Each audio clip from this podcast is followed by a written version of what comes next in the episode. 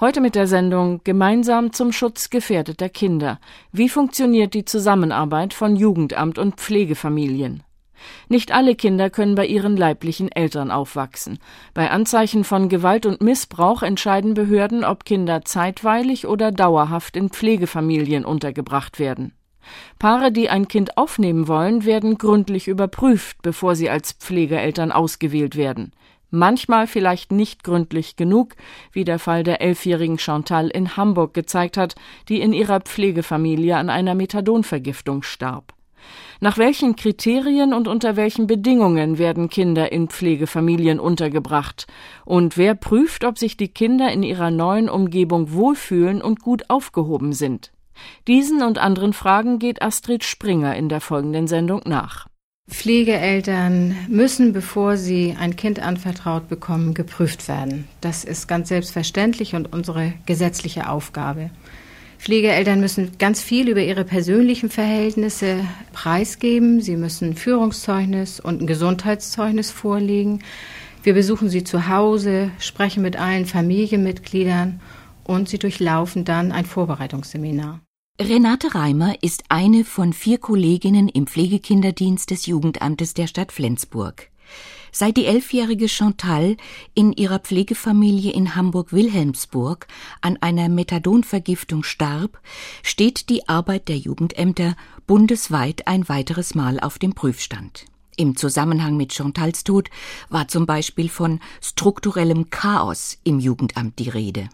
Jugendämter können in Bezug auf Pflegekinder grundsätzlich auf unterschiedliche Weise organisiert sein. Dr. Doris Früh-Naumann ist Gutachterin. Sie wird vom Familiengericht unter anderem dann berufen, wenn es zwischen den leiblichen Eltern, dem Jugendamt und der Pflegefamilie zu Konflikten darüber kommt, wo ein Kind aufwachsen soll. Die Strukturen der Jugendhilfe sind regional und auch zwischen Städten und Stadt und Land sehr unterschiedlich. Die Zuständigkeiten zu, für Pflegefamilien und für Herkunftsfamilien sind vielleicht bei dem eigenen Jugendamt direkt miteinander gekoppelt. Bei anderen Jugendämtern ist es so, dass vollkommen nicht miteinander zusammenarbeitende Stellen für das Pflegekindwesen und die anderen für den Bereich der Herkunftsfamilien im Sinne der normalen Hilfe zuständig sind. Und da erfolgt häufig keine Kooperation, wenn nicht sogar ein Gegeneinander arbeiten. Und das kann in einer Kommune gleichzeitig bei einer Familie passieren. Die Situation in Flensburg, das bislang von Negativschlagzeilen verschont blieb, beurteilt Renate Reimer vom Pflegekinderdienst so. Ich bin überzeugt, dass die Begleitung eines Pflegeverhältnisses dann gut funktionieren kann, wenn es einen Fachdienst im Jugendamt für Pflegekinder gibt. Da kommen alle Hintergrundinformationen zusammen und wir können alle Beteiligten mit unserem Fachwissen beraten und begleiten. Für die Vernetzung von Herkunftseltern, Pflegeeltern und den weiteren beteiligten Institutionen da sein. Das ist viel günstiger, als wenn ein Sozialpädagoge im allgemeinen Sozialdienst die Pflegekinderbetreuung nur als ganz kleinen Teilbereich zu seinen Aufgaben zählt. Noch anders aber war die Situation in Hamburg-Wilhelmsburg. Dort hatte das Jugendamt die Arbeit mit der Pflegefamilie auf einen freien Träger ausgelagert. Luise Besecke, die in den letzten 30 Jahren gemeinsam mit ihrem Mann vier eigene und vier Pflegekinder aufgezogen hat, beurteilt den Einsatz freier Träger aus ihrer Erfahrung so. Ich halte nichts davon, dass diese Beaufsichtigungen der Pflegekinder von anderen Vereinen durchgeführt werden. Aus dem einfachen Grund, wenn ein Amt die Aufsicht führt, dann bekommt jeder der Mitarbeiter sein Gehalt, hat da gar kein finanzielles Interesse. Und es könnte aber möglich sein, dass in einem Verein, die ja daran verdienen an den Kindern, doch so einiges ähm, nicht richtig gesehen oder bearbeitet wird, weil ja auch damit dann das Geld verloren geht, wenn ein Kind zum Beispiel aus einer Familie genommen wird. Das Jugendamt in Flensburg verzichtet, was die Betreuung von Pflegefamilien anbelangt, ganz auf den Einsatz freier Träger. Karen Welsnettlau leitet den sozialpädagogischen Dienst der Stadt. Ich halte es für fachlich notwendig, dass unser Pflegekinderdienst sowohl die Ausbildung als auch die Eignung und die Betreuung der Pflegeverhältnisse übernimmt und auch in Krisen für die Pflegeeltern zur Verfügung steht. Ich weiß, dass andere Gemeinden sich dazu entschieden haben, einen Teil dieser Aufgaben auf freie Träger zu übertragen. Wenn wir freie Träger einsetzen, haben wir natürlich Vereinbarungen mit den freien Trägern. Dies haben wir zum Beispiel für die sozialpädagogische Familienhilfe. Die freien Träger erstellen einen Jahresbericht und gemeinsam erfolgt ein Jahresgespräch über diese Leistung im vergangenen Jahr. Aber natürlich wird jeder Einzelfall im Rahmen der Hilfeplanung auch begleitet. Auf Kinder in Not werden die Jugendämter meistens von Menschen aus deren sozialem Umfeld aufmerksam gemacht. Karen Wels-Nettlau. Wir werden von Familien, Nachbarn, Schulen, Ärzten aus dem Krankenhaus oder auch ganz vielen Netzwerkpartnern der Jugendhilfe darauf aufmerksam gemacht, ob es Notlagen in Familien gibt. Am schönsten ist es natürlich immer, wenn derjenige, der sich meldet, uns auch sagt, diese Information der Meldung können wir auch weitergeben, denn nur so können wir eigentlich mit der Familie es richtig klären, wenn wir mit ihr Kontakt aufnehmen. Beruht es auf Tatsachen oder ist es vielleicht auch äh, eine andere Wahrnehmung von Außenstehenden, die die Situation nicht beurteilen können? Gibt es Hinweise auf die Gefährdung eines Kindes, dann suchen in der Regel zwei Mitarbeiterinnen oder Mitarbeiter des Jugendamtes die Familie auf und machen sich selbst ein Bild von der Lage. Die umfangreichen Familienhilfen sind im Sozialgesetzbuch 8 geregelt. Erst wenn die Verhältnisse nicht mehr tragbar sind, werden Kinder in einer Pflegefamilie bzw. in einem Heim untergebracht. Renate Reimer Pflegeeltern informieren sich über Presse, Rundfunk oder hören auch über außergewöhnliche Geschehnisse. Aber meistens werden die Pflegeeltern durch Nachbarn geworben. Die Pflegeeltern sind erfahren durch Mund-zu-Mund-Propaganda. Oder sie finden einen Flyer vor, in dem sie informiert werden. Dann melden sie sich bei uns und wir bereiten sie systematisch auf ihre Aufgabe vor. Pflegeeltern haben das Recht und die Pflicht, im Auftrag der leiblichen Eltern oder eines Vormundes dafür zu sorgen, dass das Kind gut versorgt und nach besten Kräften gefördert wird, dass es sich behütet fühlt und sich individuell gut entwickeln kann. Pflegeeltern müssen vor allen Dingen genügend Zeit haben für ihre Aufgabe. Sie müssen zu Hause auch ein eigenes Zimmer für das Kind haben. Sie müssen pädagogisches Basiswissen. Sie müssen wissen, wie man mit Kindern umgeht. Meistens wissen Sie das über die Erziehung eigener Kinder. Und Sie müssen ja auch inneren Raum und Zeit haben dürfen zum Beispiel, wenn Sie ein Kleinkind versorgen wollen, nicht beide berufstätig sein. Nicht selten aber gibt es auch die Fälle, wo ein Kind sowieso schon bei den Großeltern, bei Verwandten oder Bekannten der Eltern aufwächst.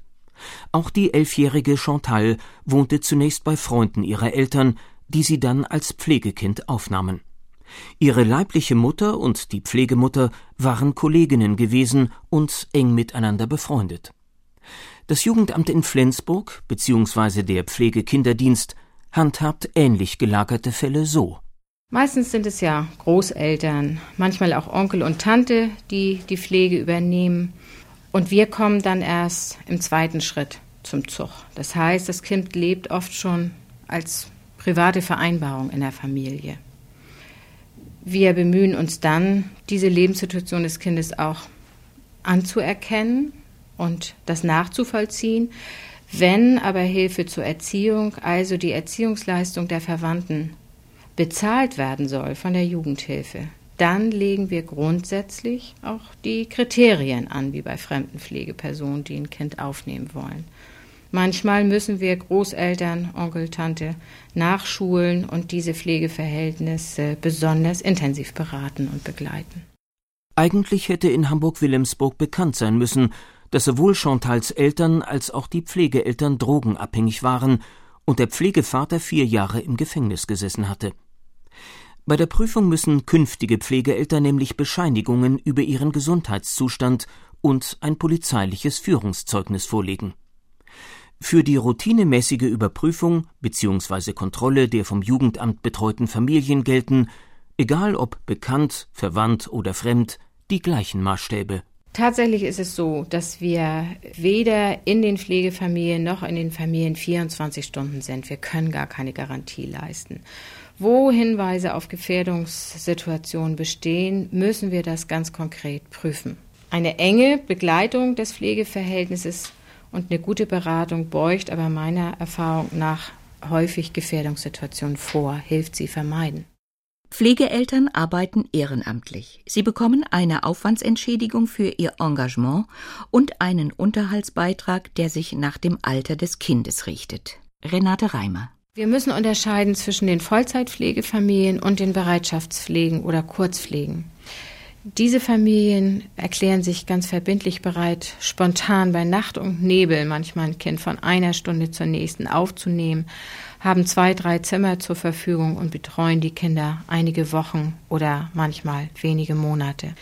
Diese Familien kriegen einen höheren Betreuungssatz, sie haben eine Leistungsvereinbarung mit dem Jugendamt. In der Stadt Flensburg mit ihrem Spezialdienst für Pflegekinder betreut eine Fachkraft in Vollzeit rund 40 Kinder. In ländlichen Regionen können da schon mal 120 Kinder pro Fachkraft sein. Es ist eine große Herausforderung für Pflegeeltern, ein angenommenes Kind zu betreuen.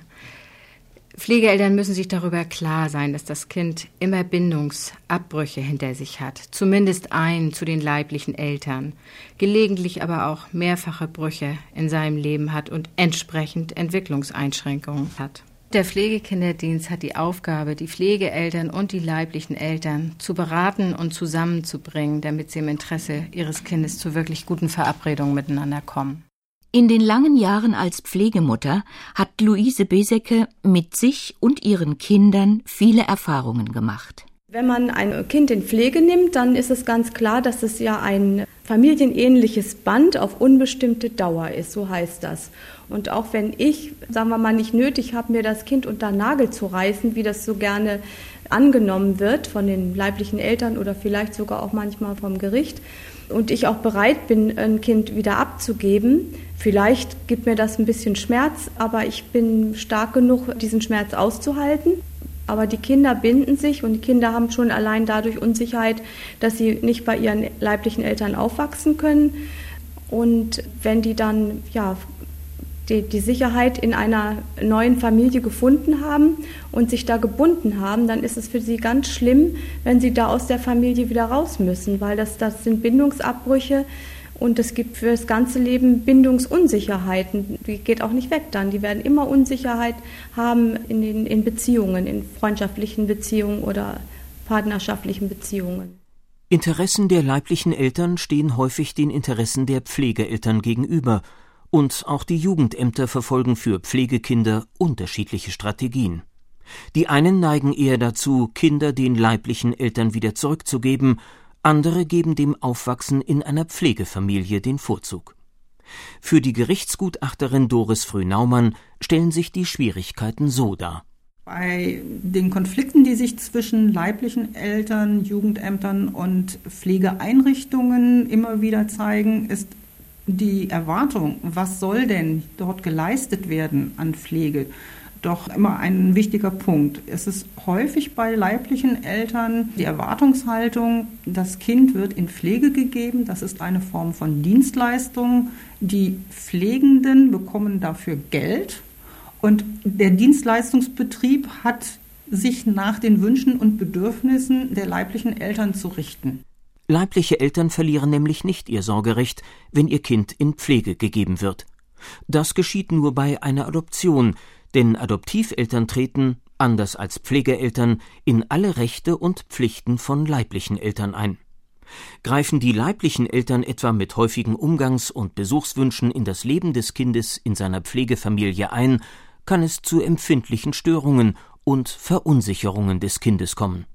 Wie sich so etwas konkret abspielt, hat Luise Besecke bei ihrer jüngsten Pflegetochter, der sechsjährigen Simone, miterlebt. Es kam ein Anruf und Simone nahm den Hörer ab.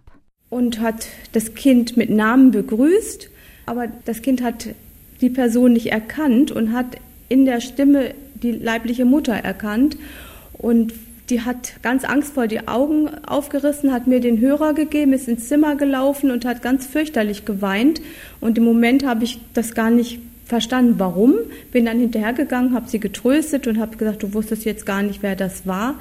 Und sie hat ganz furchtbar doll reagiert und stellte sich dann raus, dass sie dachte, es wäre ihre leibliche Mutter, die bei uns angerufen hat.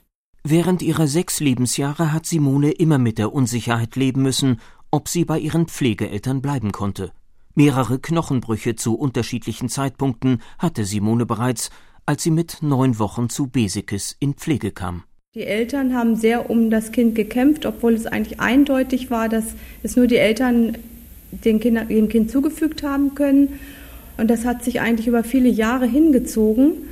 Und das Gericht hat nicht eindeutig äh, für das Kind gesprochen. Und das Jugendamt hat sich da doch auch sehr eingesetzt, aber es war sehr schwierig, die Entscheidung von den Richtern immer wieder.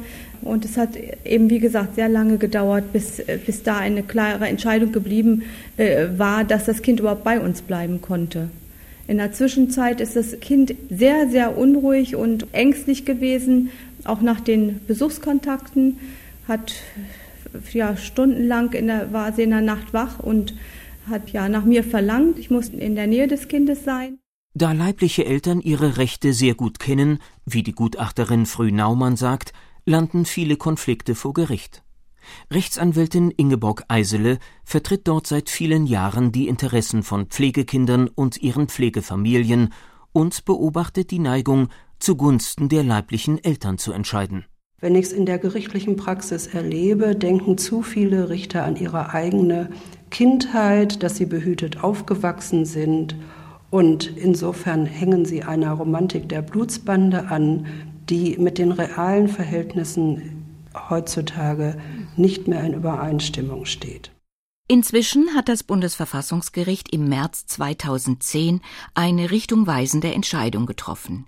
Der Fall eines kleinen Jungen war dem von Simone vergleichbar, in dem es ebenfalls darum ging, ob das Pflegekind zu den leiblichen Eltern zurückgegeben werden muss oder in der Pflegefamilie bleiben kann. Künftig müssen die Gerichte eindeutig die Interessen, also das Wohl des Kindes, im Auge haben. In der Begründung heißt es hier verkürzt wiedergegeben Gemäß 1632 Absatz 4 Bürgerliches Gesetzbuch kann das Familiengericht, wenn ein Kind seit längerer Zeit in Familienpflege lebt und die Eltern es von der Pflegefamilie wegnehmen wollen, anordnen, dass es bei der Pflegeperson bleibt, wenn und solange das Kindeswohl durch die Wegnahme gefährdet wäre. Im Rahmen der erforderlichen Abwägung der verfassungsrechtlich geschützten Rechte Gemeint ist das Elternrecht aus Artikel 6 Grundgesetz und die Grundrechtsposition des Kindes auf freie Entfaltung seiner Persönlichkeit aus Artikel 2 und 1 des Grundgesetzes, also im Rahmen der erforderlichen Abwägung der verfassungsrechtlich geschützten Rechte ist jedoch zu berücksichtigen, dass im Bereich des Artikel 6 Absatz 2 Grundgesetz das Wohl des Kindes immer den Richtpunkt bildet, so dass dieses bei Interessenkonflikten zwischen dem Kind und seinen Eltern letztlich bestimmend sein muss. Rechtlich herrscht dadurch nun mehr Klarheit. Gegen menschliches Versagen in der Zusammenarbeit bzw. Kontrolle im Pflegekindschaftswesen helfen auch taugliche Strukturen und Verfahrensweisen nicht.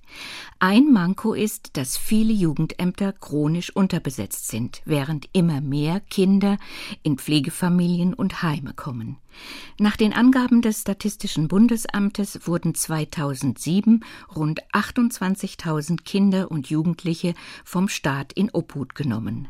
Drei Jahre später, 2010, war die Zahl auf etwa 36.000 gestiegen. Um die Unwägbarkeiten in der Praxis weiß auch Karen Wels-Nettlau. Auch wenn wir durch Beratung, Begleitung und Unterstützung der Pflegefamilien versuchen, die Situation für die Pflegekinder so gut wie möglich zu gestalten, so können wir doch im Einzelfall nicht völlig ausschließen, dass es zu Kindeswohlgefährdung einmal kommt. In der Reihe des Forum hörten Sie Gemeinsam zum Schutz gefährdeter Kinder. Wie funktioniert die Zusammenarbeit von Jugendamt und Pflegefamilien? Eine Sendung von Astrid Springer, Redaktion Susanne Gommert.